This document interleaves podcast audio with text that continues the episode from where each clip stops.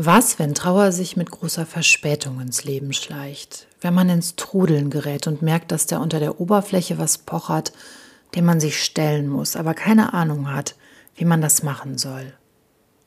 Elke geht das so. Elke ist die Protagonistin im Debütroman von Tamar Nord. Die Ewigkeit ist ein guter Ort. Elke hat ihren Bruder Chris durch einen Unfall verloren. 15 Jahre ist das her. Tamanot schickt diese Figur Elke durch existenzielle Situationen. Da steht alles auf dem Prüfstand. Der Freund, der Job, die Freunde von damals, nicht zuletzt auch Gott. Mit Tamanot habe ich über all das gesprochen, über Trauer und Sprachlosigkeit, über Gottesfragen, Motorradakrobaten und tote Mäuse. Eine Troststoff-Episode über ein ganz warmherziges Buch. Die Ewigkeit ist ein guter Ort. Troststoff, ein Literaturpodcast. Geschichten über Tod, Trauer und Trost.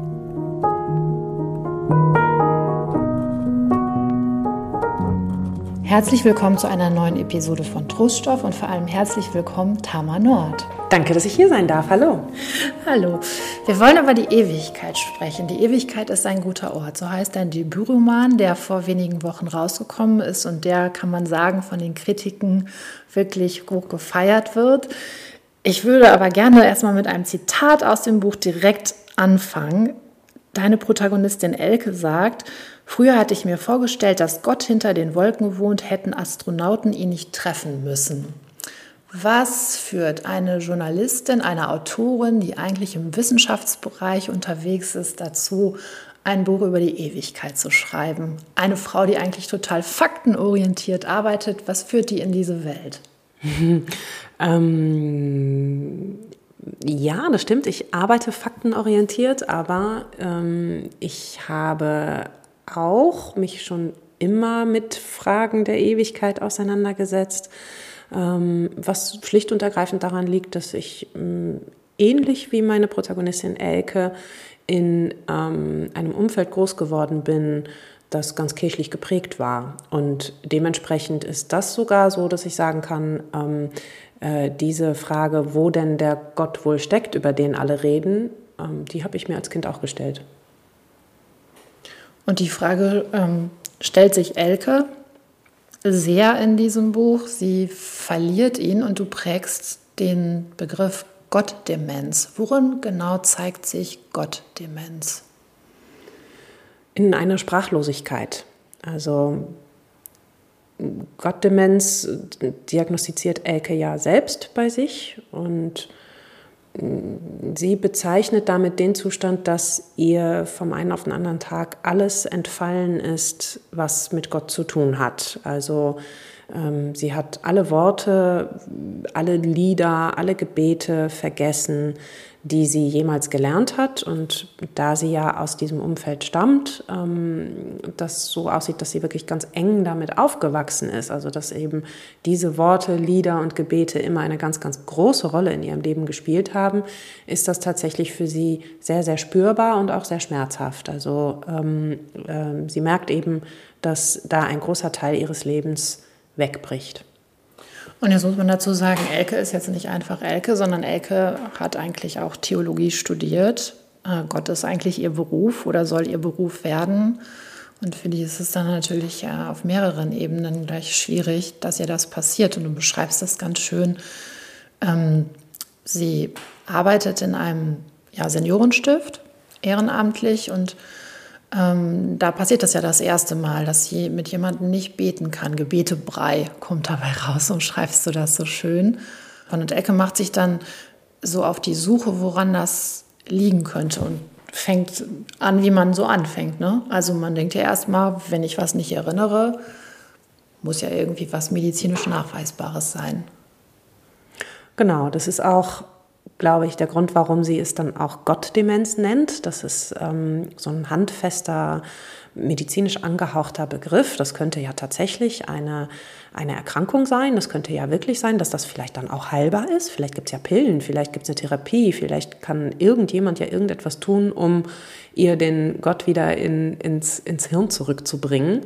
Ähm, und gleichzeitig schiebt sie damit auch ein bisschen Verantwortung von sich, weil es eben auch bedeutet, für eine Erkrankung ist man nicht selbstverantwortlich und ähm, Hilfe kommt dann auch von außen, die kommt dann nicht von innen, sondern ähm, da wäre dann tatsächlich so eine medizinische ähm, Lösung für sie ganz, ganz praktisch.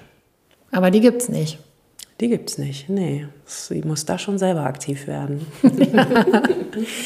ähm, sie fährt dann zu ihren Eltern raus nach Norddeutschland oder nördliches Norddeutschland. Ne?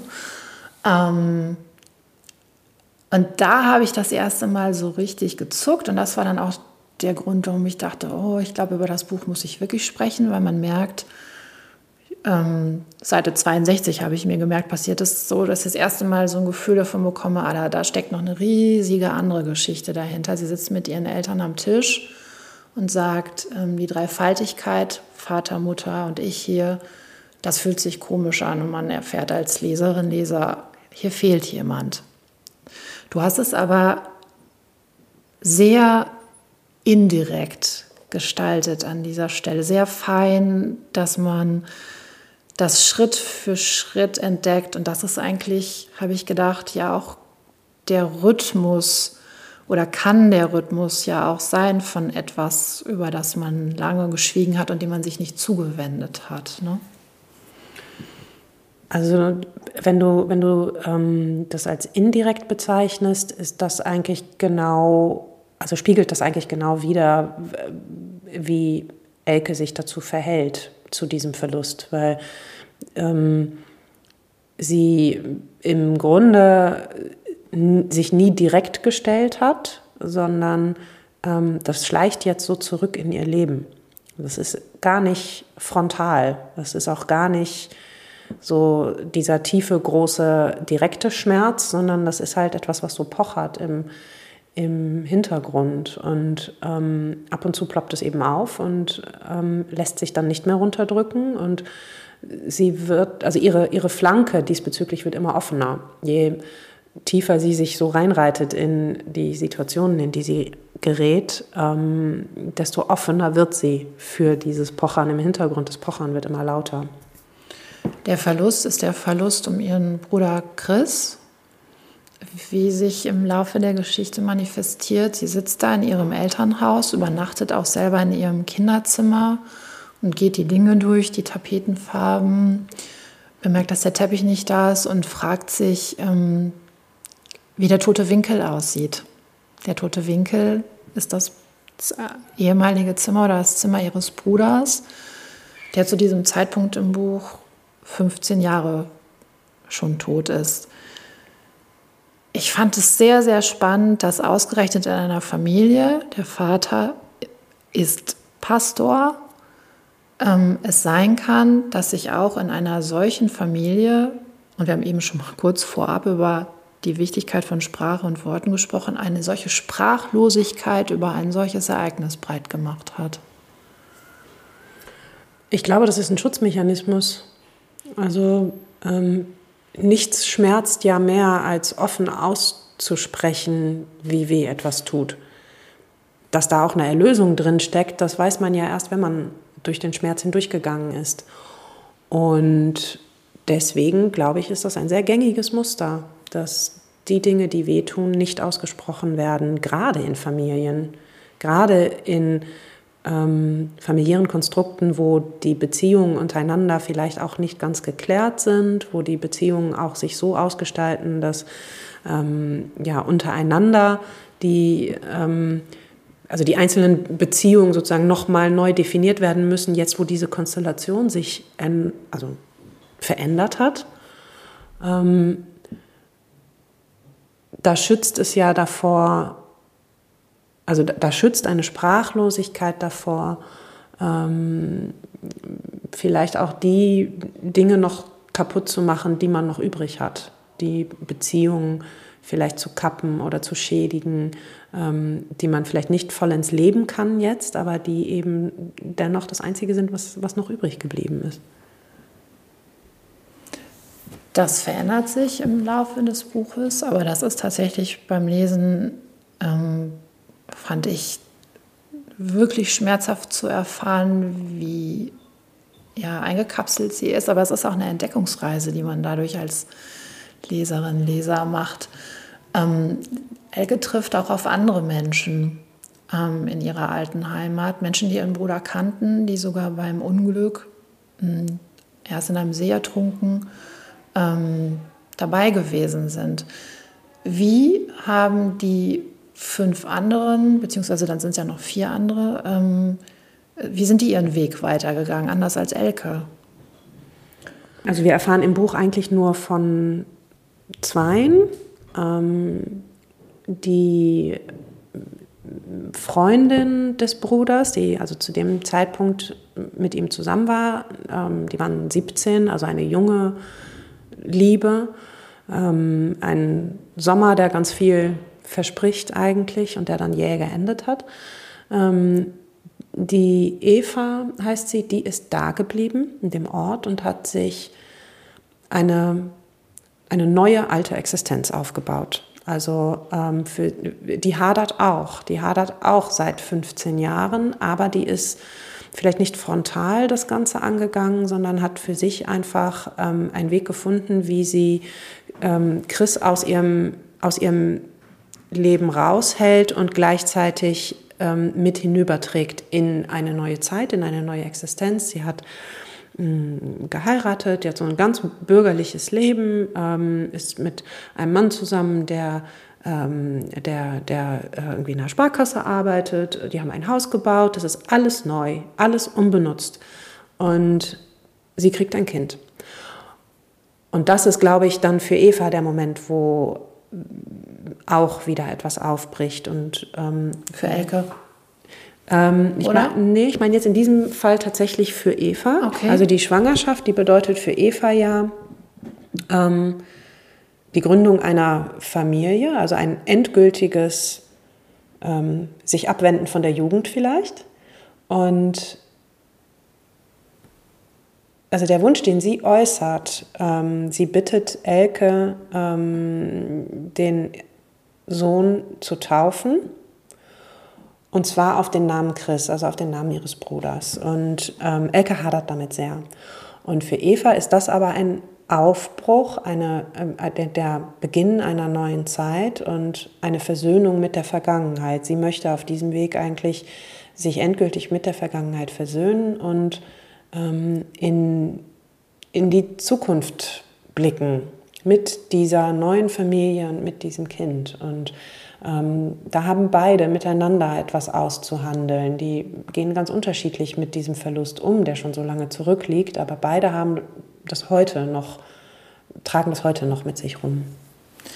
Ich fand die Szene, wo ähm, Eva Elke darum bittet, ihren Sohn zu taufen, wirklich brutal. Ähm, auch, also wir könnten lange jetzt über die Namensgebung alleine in deinem Buch sprechen. Ne? Eva, Lukas, auch Chris, Christophorus sind ja auch alles Namen, die die Geschichten oder Bilder mit sich tragen. Ähm, und den, den Bruder quasi durch den Namen ähm, oder in diesem Fall den Freund durch den Namen ja auch jeden Tag selber zu rufen ne? und auch durch die Taufe. Also Gott gibt dir einen Namen, damit er dich auch rufen kann. Ähm, das fand ich, kurze Spiegelung, das fand ich wirklich brutal. Ähm, es gibt noch einen anderen, Sebastian, ne? der irgendwie sagt, das mit dem Tanzen bei uns, das war nicht so toll. Da merkt man auch eine gewisse Sprachlosigkeit zwischen den Handelnden. Aber doch den Versuch, irgendwie beieinander zu sein. Ähm, ja, also es gibt den Sebastian, der ähm, bei der Situation am See dabei war, und es gibt den Hendrik, mit dem sie Abschlussball getanzt ah, ja, genau. ähm, der aber mit dem Unfall nichts zu tun hat, der aber damals bei ihr in der Klasse war. Und ähm, die Sprachlosigkeit, die du da ansprichst, tatsächlich die, ähm, also die hat Elke in, in, ihre, in ihrer Familie erlebt, aber die hat sie eben auch in ihrem direkten Umfeld, nämlich in der Schule erlebt. Ähm, also eben eine, ähm, eine Unfähigkeit, ähm, mit ihr ins Gespräch zu kommen über das, was ihr passiert ist. und ich glaube, dass das etwas ist, was viele Menschen erleben, die einen Verlust erleiden, dass ihr Umfeld vielleicht Trost spenden möchte oder auch ähm, ja, da sein möchte, aber nicht weiß wie und dass das eben in einer Sprachlosigkeit endet, die ganz furchtbar ist, weil es eben ja auch bedeutet, dass man selber nicht sprechen kann. Ähm, also das schaukelt sich ja so ein bisschen gegenseitig hoch. Und ähm, vielleicht liegt da auch ein Kern ähm, für Elke in, in dieser Sprachlosigkeit, die, die schon damals ähm, während der Unfall geschah, ähm, also im Nachklapp sozusagen dieses Ereignisses, ähm, den sie, also was sie da erfahren hat, dass das halt eben etwas ist, was sich jetzt noch fortgetragen hat. Ja, du schreibst, dass die anderen das Gefühl nicht verstehen oder nicht sehen, dass sie jetzt immer minus eins ist. Ja, das fand ich einen guten Ausdruck für dieses Gefühl. Dieses Minus eins ist, also das zahlt so ein bisschen ein auf das, was ich vorhin sagte, wo es um die Konstellation in der Familie ging, die sich neu sortieren muss. Ähm, also diese Beziehungen, die untereinander in einer Familie herrschen. Also das, das ist ja nicht ein, ein großes Ding, sondern das sind ja auch ähm, ganz feine Beziehungen untereinander, die jeweils unterschiedlich justiert sind. Und wenn, wie so ein Netzwerk. Und wenn da ein Punkt der Orientierung rausgenommen wird, dann müssen, muss sich das Netzwerk neu bilden. Und ähm, dieses Minus eins beschreibt das eigentlich, dass da aus diesem Netzwerk ein Punkt rausgezogen wurde und dadurch alle, alle Fäden eigentlich wieder lose hängen. Die Sprachlosigkeit den Eltern gegenüber mm, oder auch innerhalb der Familie, die löst sich ein Stück weit auf im Laufe der Zeit. Und ich will nochmal auf diesen toten Winkel kommen, weil ich glaube, dass das viele Menschen haben, dass es schwer fällt, Dinge oder gar Zimmer, manchmal sogar Wohnungen oder Häuser loszulassen, aufzuräumen, auszuräumen, wo jemand gelebt hat, der verstorben ist. Irgendwann traut sich Elke ja die Tür aufzumachen und entdeckt dann, dass ihre Eltern eigentlich schon viel weiter sind als sie selber. Ja, das entsteht eben, wenn äh, innerhalb dieser Sprachlosigkeit, ne, dass eben ähm, ja Elke sich versagt hat, auch den, den, diesen Prozess mit ihren Eltern zusammenzugehen und ähm, also indem sie alles ausgeblendet hat, hat sie eigentlich ähm, sich selber die Möglichkeit genommen, tatsächlich einmal durch den Schmerz hindurchzugehen und dann damit zu leben. Sie muss es jetzt halt eben nachholen. Und das stimmt, ihre Eltern sind weiter als sie, was nicht heißen soll, dass sie das überwunden haben. Also beide haben da ja noch ihre ähm, ihre Traurigkeiten, die sich auch ganz eindeutig zeigen. Also der Vater, der sehr gerne möchte, dass Elke seine Gemeinde übernimmt, das kommt ganz sicher daher, dass er das Gefühl hat, dass er etwas in die Zukunft tragen muss, weil seine Vergangenheit eben so schmerzhaft ist. Die Mutter, die, die eine Sprachlosigkeit hat, auch die mit, ähm, mit der Tochter gar nicht gut sprechen kann und, ähm, und die einfach nicht mehr schläft, seit Jahren nicht. Und ähm, dennoch haben die einfach einen Weg gefunden, um an dem Ort, an dem das alles passiert ist, weiterzuleben, indem sie diesen Schritt zumindest schon mal gegangen sind. Genau, das Zimmer ist umgestaltet. Sie sieht, es ist eigentlich jetzt sowas zwischen, kann man sagen, Arbeits- und Sportstätte geworden. Es gab auch ein anderes oder es gab ein Ritual im Freundeskreis, hm, von Elke, was sie die ersten Jahre gepflegt haben, nämlich dass die, die am Unfall beteiligt waren, sich immer noch zum Geburtstag von Chris getroffen haben. Führt zu der Frage einerseits, wie wichtig sind Rituale und was, wenn das nicht mehr einzuhalten ist? Rituale, würde ich sagen, halten soziale Gemeinschaften zusammen, gehören zu dem wichtigsten ähm, Elementen, die wir haben, um, um Gemeinschaft zu bilden. Und ähm, gleichzeitig können Rituale sich entleeren, also können, können ihren Sinn verlieren. Und das ist etwas, womit sich Elke hintergründig insofern beschäftigt, dass ähm, ähm, die Glaubenssätze, die sie verliert, im Grunde ja verbunden sind mit tradierten Ritualen. Kirche ist ja nichts anderes. Es ist ja nichts anderes als, wir machen alles immer gleich und geben dadurch eine Sicherheit. Ähm, wir sprechen immer die gleichen Worte, wir singen immer die gleichen Lieder zu den bestimmten Zeiten, zu denen ähm, man diese Lieder braucht.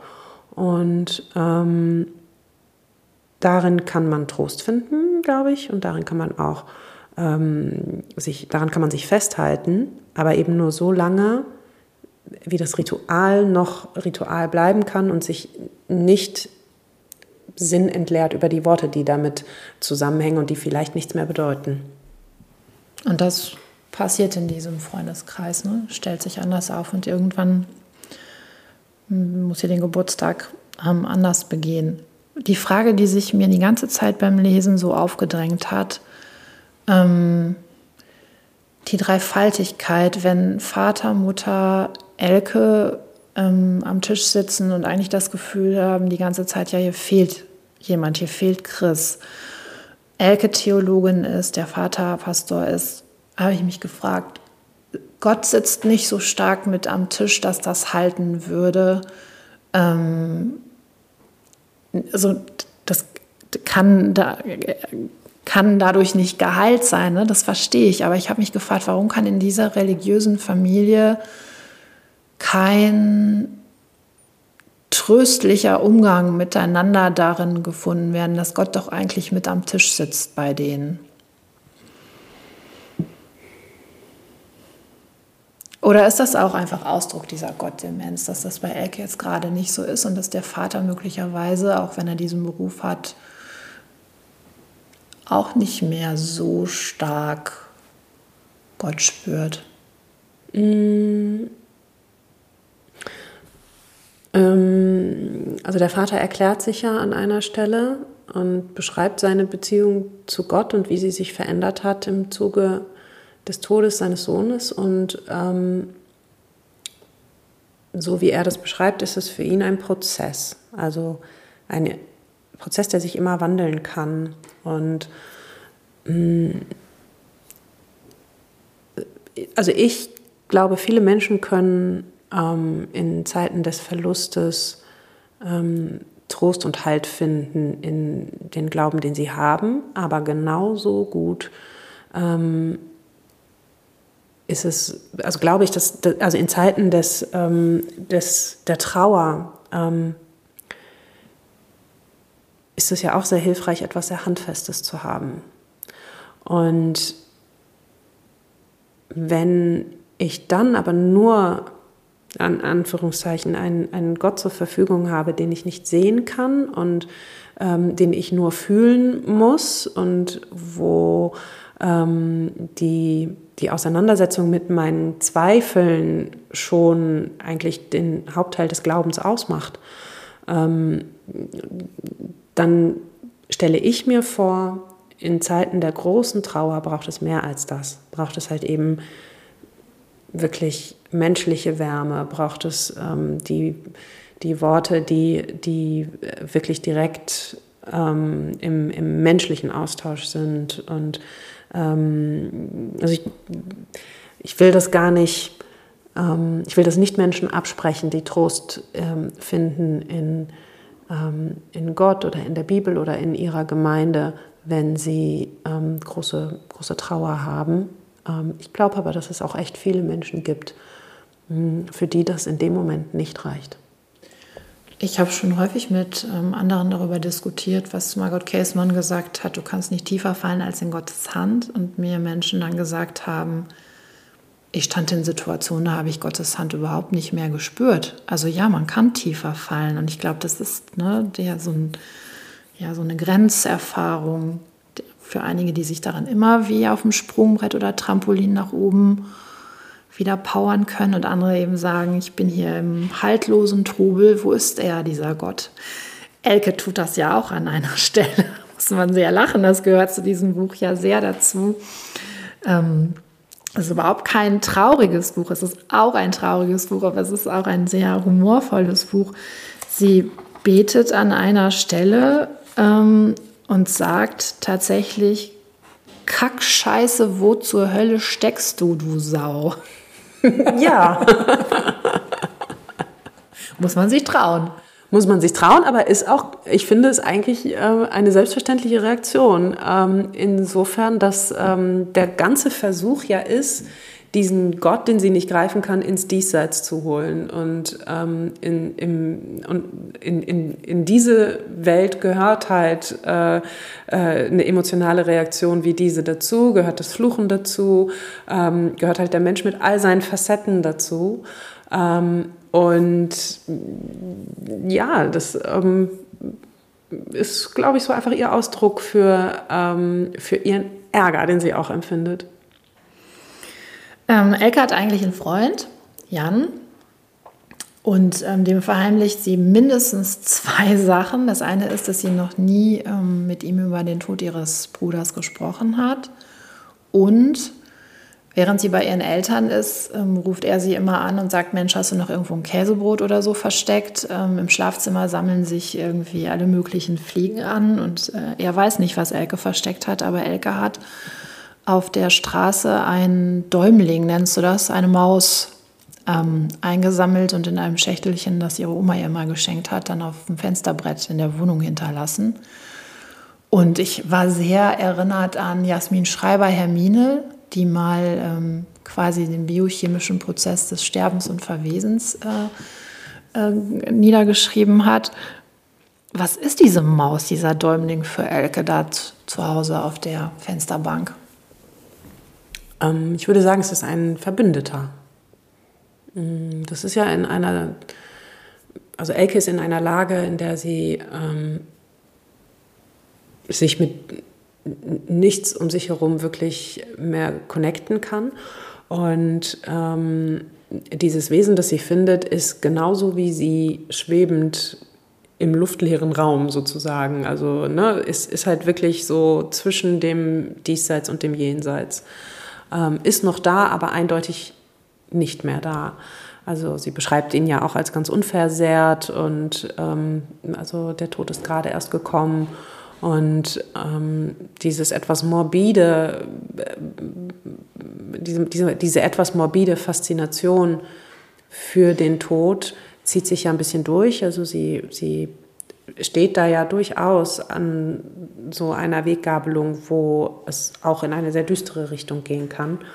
Und dafür steht, steht dieser Däumling auch ein bisschen. Sie fühlt sich mit ihm verbunden, weil er für sie, ähm, ja, also er ähnlich wie sie eigentlich stehen geblieben ist in der Zeit. Und ähm, es ist nicht das, das einzige Tier, oder Lebewesen, das in deinem Buch stirbt. Also ich habe gefunden eine Hornisse, die Maus, dann gibt es Gertrude, den Papagei. Die hat auch eine Besitzerin, Röschen. Ähm, Chris ist lange gestorben, aber mindestens fünf Todesfälle und es kratzen in deinem Buch manche so ein bisschen an der Grenze. Ähm, Du schickst Elke ja zum Beispiel auf eine wirklich ganz spannende, an einen ganz spannenden Ort zu den Himmelsreitern, so heißen die, glaube ich. Ähm, ja, genau. Also Elke schließt sich einer Gruppe von Steilwandfahrern an. Das sind Motorradakrobaten, könnte man sagen, die eben an einer Steilwand Motorrad fahren. Das ist ein Holzkessel ähm, so sechs Meter hoch, ähm, in ihrem Fall eine mobile Steinwand. Also ähm, das sind Menschen, die dann so von Jahrmarkt zu Jahrmarkt reisen und da immer auftreten. Ähm, mit dieser Gruppe verhält es sich ein bisschen anders. Die suchen sich ihre Orte selber aus und empfinden sich auch tatsächlich ein bisschen als Himmelsreiter, denn die sagen eben, wir sind ja keine Kirmesveranstaltung, wir bieten hier eine transzendentale Erfahrung. Und ähm, das ist für Elke erstmal interessant und sie will wissen, was dahinter steckt und ähm, schaut sich das dann genauer an. Und ich habe mich für dieses Element entschieden, weil ich wollte, dass das Chaos ganz offensichtlich in Elkes Leben einbricht. Auch der Papagei steht eigentlich dafür. Ähm, sie hat ja dieses sehr, sehr ordentliche Leben an der Seite ihres Freundes, der der ihr Leben wirklich so durchstrukturiert eigentlich für sie.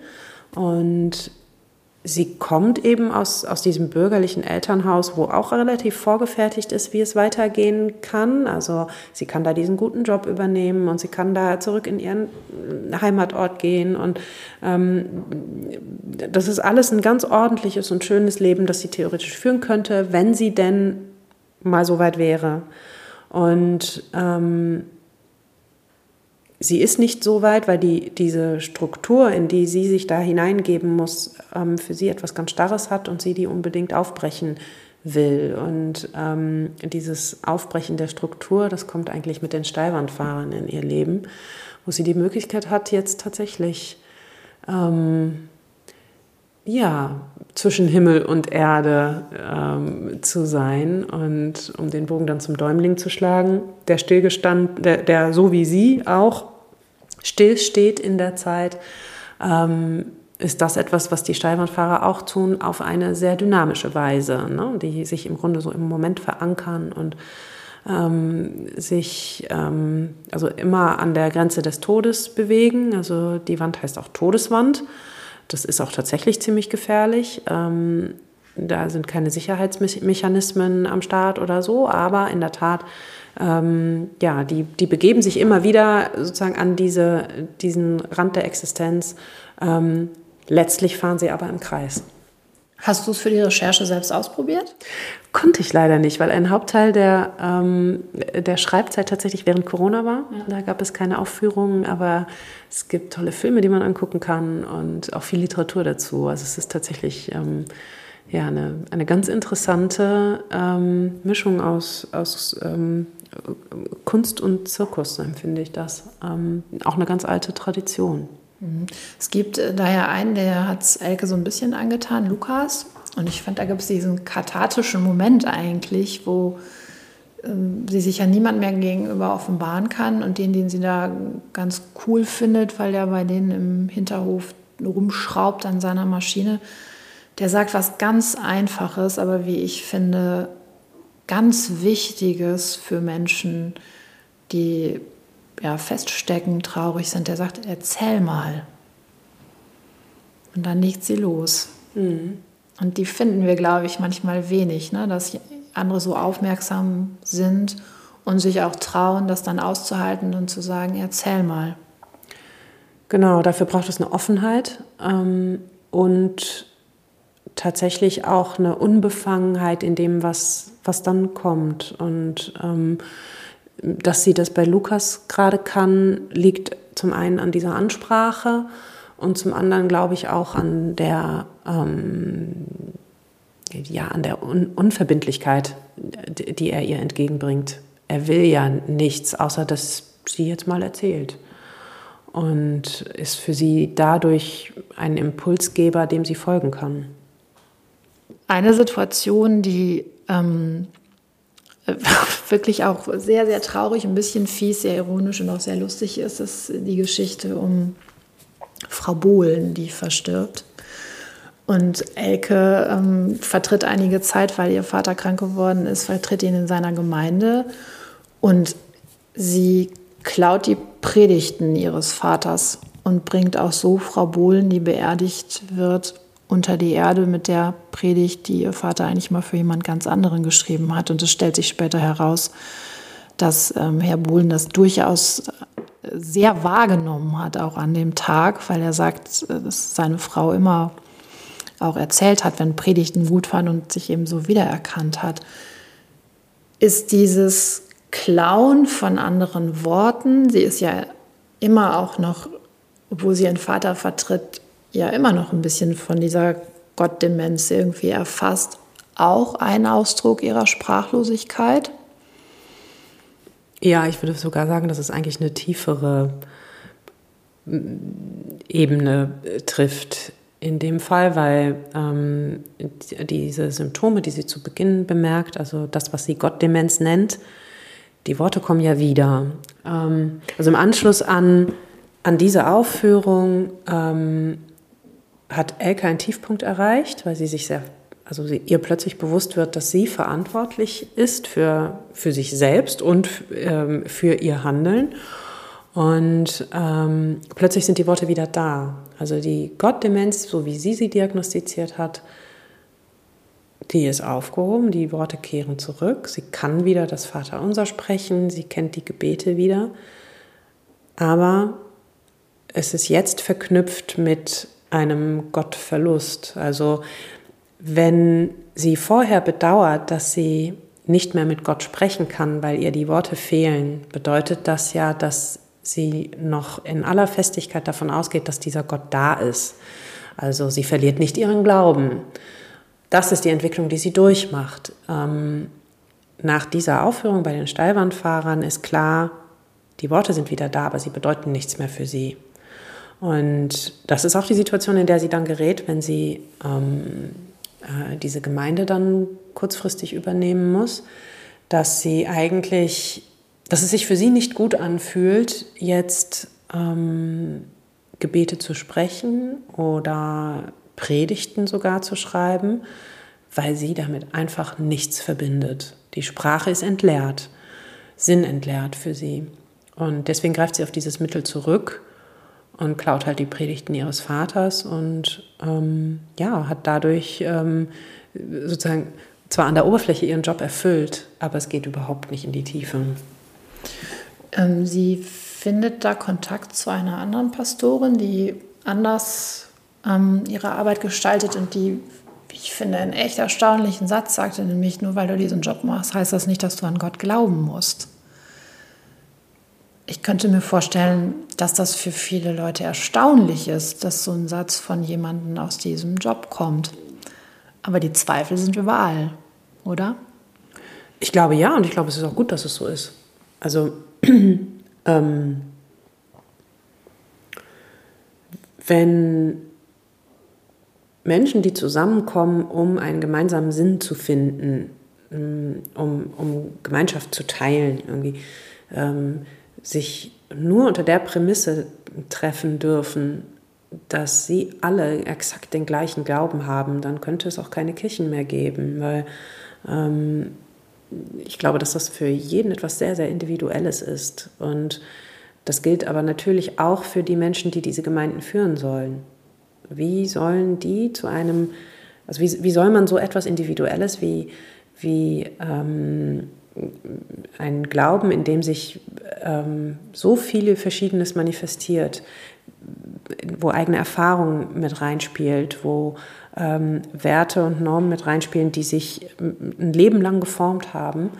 Ähm, es ist, glaube ich, so einzigartig, dass es eh nicht vergleichbar ist. Und ähm, wenn man sich auf den Nenner einigen kann, dass es darum gehen soll, dass Menschen sich in einer Gemeinschaft finden, die ähm, sich mit Sinnsuche vielleicht beschäftigen wollen, ähm, dann braucht es das nicht. Dann braucht es nicht da vorne jemanden, der sagt, ich glaube an Gott und ich zeige euch, wie es geht. Wäre bestimmt auch wichtig, ähm, so an die Leute zu bringen, ne? weil das ja auch ein Punkt ist, neben anderen, die aber gerade Menschen auch von Kirche fernhält. Ähm, Elke schafft es am Ende tatsächlich, den Sohn von Eva zu taufen auf den Namen Chris. Und sie hält eine Predigt, in der sie dann auch sagt, die Ewigkeit ist ein guter Ort. Ich muss da einen Schritt zurückgehen, ganz an den Anfang des Buches, weil als meine Buchhändlerin mir das in die Hand gedrückt hat, hat sie gesagt, ähm, lesen Sie das Buch alleine schon für den Anfang. Und die ersten zwei Sätze ähm, gehen so, einmal im Jahr herrscht in Köln Schunkeldiktatur und die Stadt verliert kollektiv ihre Würde.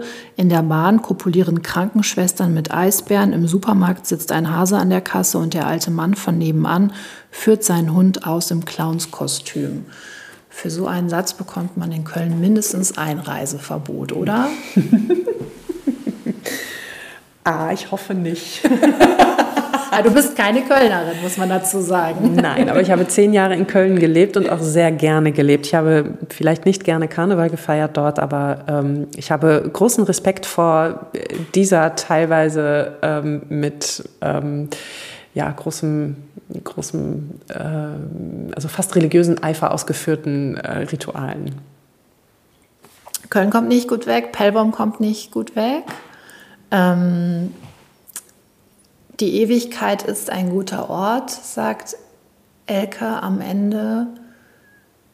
Und sie hatte zwischendurch immer gesucht, wenn Eva zum Beispiel nach oben geguckt hat, in den, zum Himmel und gesagt hat, der Christ, der ist da, hat sie gesagt, nee, der ist da nicht, der ist nirgendwo. Und die Ewigkeit ist ein guter Ort, ist dann der Ort, an dem Christ für sie sein darf in Zukunft, sein kann.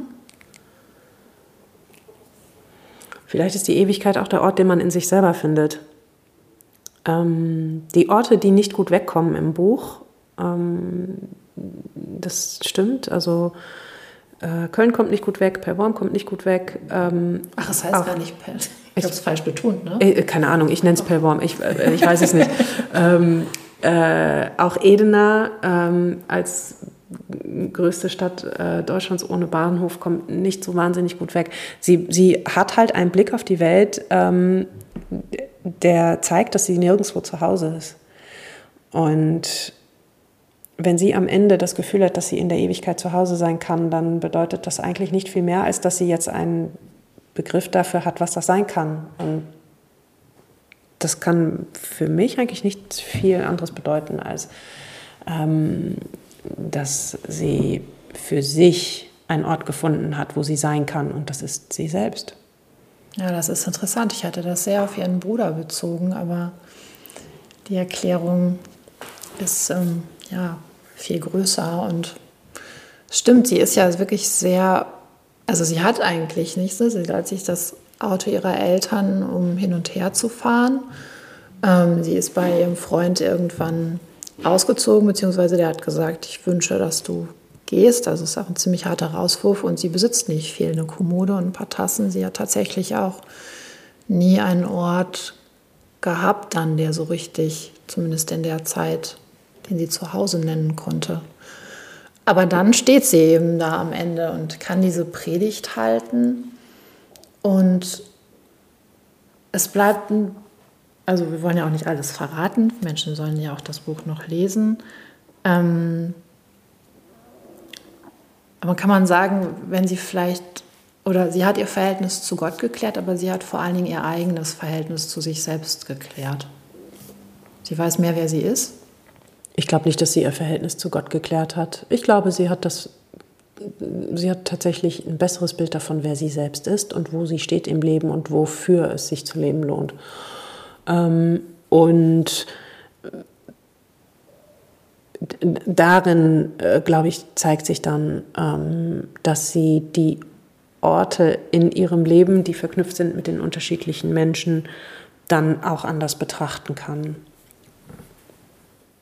Den Tod ihres Bruders und die Gottdemenz willst du ja auch nicht verstanden wissen und ist es in dem Buch auch nicht als eine sozusagen logische Folgerung. Ne? Das eine ergibt sich nicht aus dem anderen, weder in die eine noch in die andere Richtung. Es ist einfach jemand, was heißt einfach, es ist jemand, der ähm, ja, den die Trauer spät erwischt, nochmal. Ja, spät erwischt oder vielleicht ähm, wird auch erst nach dieser langen Zeit die Trauer ihr erst so bewusst oder wird ihr klar, dass sie mh, mm, dass sie daran etwas tun muss, also dass, dass die nicht weggeht von allein. Ähm, denn eigentlich, genau, ich, will, ich möchte nicht eins zu eins miteinander verknüpfen. Elke verliert ihren Glauben an Gott, weil sie ihren Bruder verloren hat. Ähm, das, das ist mir zu einfach. Ich finde es nachvollziehbar, dass ähm, nach einer so existenziellen Erfahrung, einer so existenziellen Krise, wie sie sie ähm, in jungen Jahren in ihrer Familie erlebt hat, erstmal ähm, alle Fragen, die die Existenz betreffen und die den Sinn des Lebens betreffen, nach hinten gedrückt werden und sich eher so manifestieren in den tradierten Glaubenssätzen, die man so kennt. Mm, das ist ja auch total einfach, diese Worte, die immer die gleichen sind, die Lieder, die immer die gleichen sind und so. Sie ist ja, sie hat sich ja entschieden, Theologie zu studieren. Sie konnte sich das vorstellen, ein Leben als Theologin zu führen. Sie ist auch zwischendurch in der Kirche gewesen. Sie hatte in ihrem Studium hat sie, hat sie eine Studentengemeinde ähm, besucht. Und sie macht ja auch gerne Sterbebegleitung, wie richtig. wir gleich am Anfang erfahren. Genau, also sie ist da ja schon drin in dieser Welt. Mm, die Frage ist halt eben nur, wann, wann hat sie ähm, die, die Worte, die sie benutzt, wirklich mit dem verknüpft, was in ihr selber drin ist? Wann, wann hat sie die wirklich selbst durchdrungen? Das hat sie eben nicht getan. Und das ist etwas, was mit ganz großer Verspätung kommt. Und da zeigt sich für mich, dass es auch ein Buch ist, das gar nicht so sehr, ehrlich gesagt, um sich um den Glauben dreht oder um Gott, um, um die Beziehung zu Gott oder so, sondern es geht eigentlich für mich ähm, ganz stark auch darum, dass ein Verlust, der 15 Jahre her ist, der so schleichend irgendwie mitgeschleppt wird, sich eben auch äußern kann in, ähm, ja, in verhärteten ähm, Strukturen im Kopf. Und wenn die aufgebrochen werden, die müssen irgendwann aufbrechen, weil ähm, ja ansonsten eben auch nichts Neues mehr reinkommen kann, wenn man den Kopf so zugemacht hat.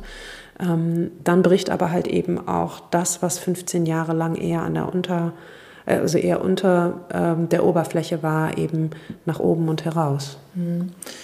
Ich finde das ganz spannend, dass du das sagst, dass das eigentlich gar nicht so gedacht ist, weil rezensiert oder besprochen wird dein Buch ja vor allen Dingen ganz häufig, weil du dich um die Gott, Gottesfrage drehst. Und das ist, glaube ich, eben eine Besonderheit, warum das so anspricht. Aber für mich, und deswegen ne, habe ich vorhin gesagt, Seite 62, Dreifaltigkeit, da merke ich, oh, hier stimmt was nicht und ähm, sehe an ganz vielen Motiven, hier geht es um Verlust, hier geht es um Trauer, hier geht es um Abschied und ähm, glaube, dass das auch wirklich sehr nachvollziehbar ist für andere, weil dieses Betongefühl, was man da haben kann, wenn man jemanden verloren hat und sich dem dann nicht stellt, das ist, glaube ich, ein sehr vorherrschendes. Man muss sich das ja auch, man muss das auch können, man muss sich das auch trauen, das alles zuzulassen, was da in einem ist und brodelt. Da braucht es ganz viel Mut zu, glaube ich. Und, ähm, und das kostet Kraft, das ist Arbeit. Und wann hat man diese Kraft? Wie, wie kommt man dazu, diese, diese Arbeit aufzubringen?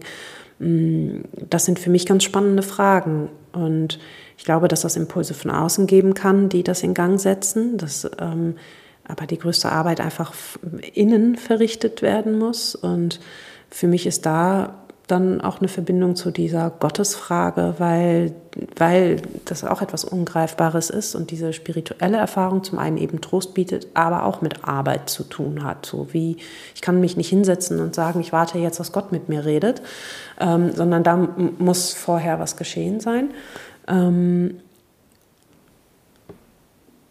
also dass viele Menschen das Buch jetzt lesen als ähm, ein Buch, das sich hauptsächlich um die, um die Glaubensfrage dreht.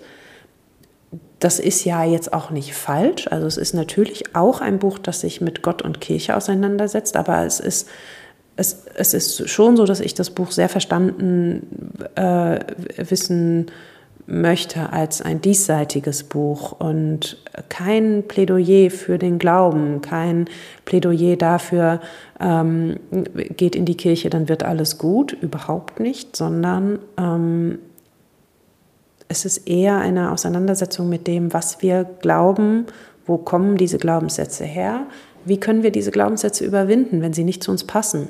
Das ist, glaube ich, etwas ganz Schwieriges. Diese, also der Betonkopf, den du gerade beschreibst, der entsteht ja nicht nur durch diesen großen Verlust, sondern der entsteht, entsteht auch, weil wir es so schwer haben, aus diesen tradierten Mustern auszubrechen. Ähm, und das hat mich interessiert, wie, wie sich das miteinander verknüpfen lässt und wie da ein Ausbruch gelingen kann, der aber ja auch versöhnlich ist. Sie brennt ja nicht alles nieder. Sie ist ja nicht die, die große Rachegöttin, die ähm, sich jetzt mit ihrem Gott anlegen muss, ähm, sondern sie kümmert sich um ihre kleine Existenz und fragt sich, wie sie für sich ihre, ihre Glaubenssätze neu ähm, sortieren kann und findet da dann ja einen ein Weg.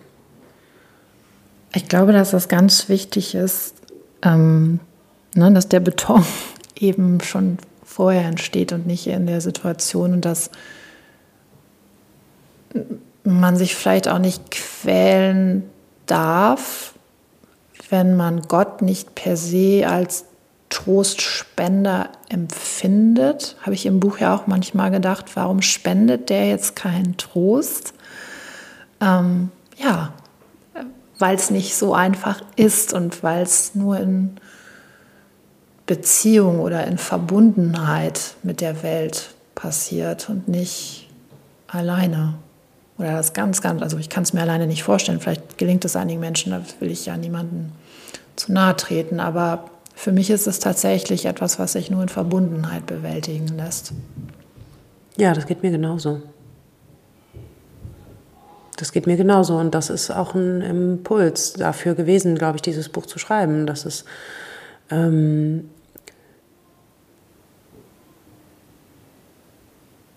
also die äh, unsere Welt wird immer ähm, säkularisierter. Äh, Kirche spielt immer weniger eine Rolle.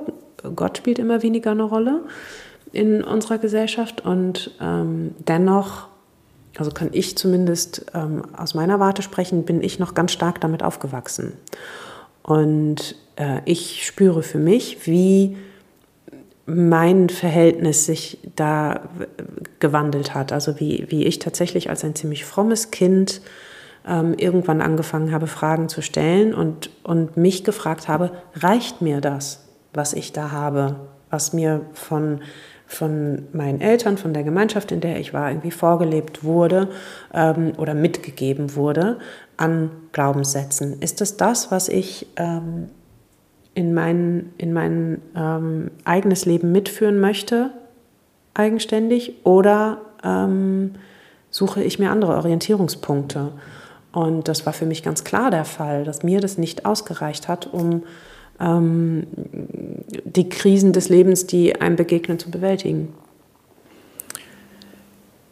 Beim Lesen ähm, bin ich selber wie so eine Motorradakrobatin manchmal so durch meine Gefühle gegangen, weil es traurig war und dann wendete es sich durch die Kurve wieder, dass das Buch wieder humorvoll, lustig war. Es war immer warm. Mich gefragt, wie schwer ist es beim Schreiben, dann komme jetzt einmal auf die Schreibwerkstatt zu sprechen, die Balance zu halten. Und auch, dass es nicht kitschig wird. Hm. Zwischen dem ähm, Traurigen und dem Humorvollen, die Balance, meinst du? Ja, und auch zwischen dem Nachdenklichen und auch einfach mal schnell einfach faktisch etwas beschreiben. Es ist ja ein unheimlicher Wechsel in dem Buch. Und ähm, ich hatte so eine, so, so, manchmal so einen Anklang von Mariana Lecki, dass ich irgendwie dachte, ja, die hat es auch. Bei der ist es dann auch so manchmal ist sie dann eher so mit den Buddhisten im Westerwald unterwegs und dann ist es wieder Aufräumen in der Küche und ich hatte auch irgendwie so das Gefühl, ah, die ist eine gute Grenzgängerin und das hatte ich auch ganz stark bei dir, aber ich stelle es mir auch gar nicht so leicht vor beim Schreiben, nicht in eine Farbe oder in eine Tonalität abzudriften. Also es wäre ja jetzt auch furchtbar einfach ein ganz moralisierendes Buch daraus zu machen. Ne? Ist dann so gut fair, keine Ahnung, aber ähm, ich finde, es hat eine richtig gute Balance. Mir war das ganz wichtig, dass die komischen Momente und die traurigen Momente sich einigermaßen in die Waage halten, weil es im echten Leben ja auch so ist, dass beides miteinander einhergeht und dass ja auch das eine oder das andere kaum zu ertragen ist. Und ähm, Humor kann ja echt helfen, oft, viel, sehr. Und ähm, beim Schreiben war das für mich auch so, dass das, ähm, also zum einen habe ich total Spaß an, an so absurde, kleine absurde Situationen, die sich aber mit dem mit dem totalen Alltag verbinden. Also ich, ich, ich mag es irgendwie, äh, mir meine Figuren vorzustellen, wie sie in der Küche sitzen und irgendwie Kartoffeln schälen und gleichzeitig ähm, ja, mochte ich auch sehr irgendwie diese fremde Steilwandwelt und so. Ähm, also es hat sich für mich eigentlich so ergeben, dass ich ähm, eine, eine ganz alltägliche Welt und eine, die vielleicht etwas absurder ist, miteinander verknüpfen wollte und dafür halt eben ja dann auch diese beiden Mittel genutzt habe. Also sowohl die die ruhigen und die traurigen Stellen ähm, mir gesucht habe, ähm, wie auch die, die komischen Elemente. Also ich kann jetzt gar nicht so genau erklären, wie ich da bewusst die Balance gehalten habe, weil es war, glaube ich, eher, es hat sich ergeben, der Ton war so, also der war relativ von Anfang an so da, dass, also Elke erzählt ja die Geschichte und Elke erzählt sie halt so, weil sie mh, mm, diese beiden ähm, Elemente in sich so spürt, das Tragische und das Komische auch. Mm, und ja, dann galt es, das auch dann im Text so auszubalancieren, auch damit das Traurige erträglich wird. Und das ist wirklich sehr gut gelungen. Ich habe es sehr gerne gelesen. Ähm, ich freue mich, dass wir darüber gesprochen haben, dass du in diesen kleinen, feinen Podcast, wie ich immer sage, zu Besuch gekommen bist. Vielen, vielen Dank für dieses Buch. Die Ewigkeit ist ein guter Ort und vielen Dank fürs Gespräch. Sehr, sehr gerne. Ich habe mich sehr gefreut, hier zu sein. Diese rätselhafte Ewigkeit, das finde ich, das ist ein tolles Thema für ein Buch und Tamar Nord hat wirklich ein sehr warmherziges, unterhaltsames und auch kluges Debüt hingelegt.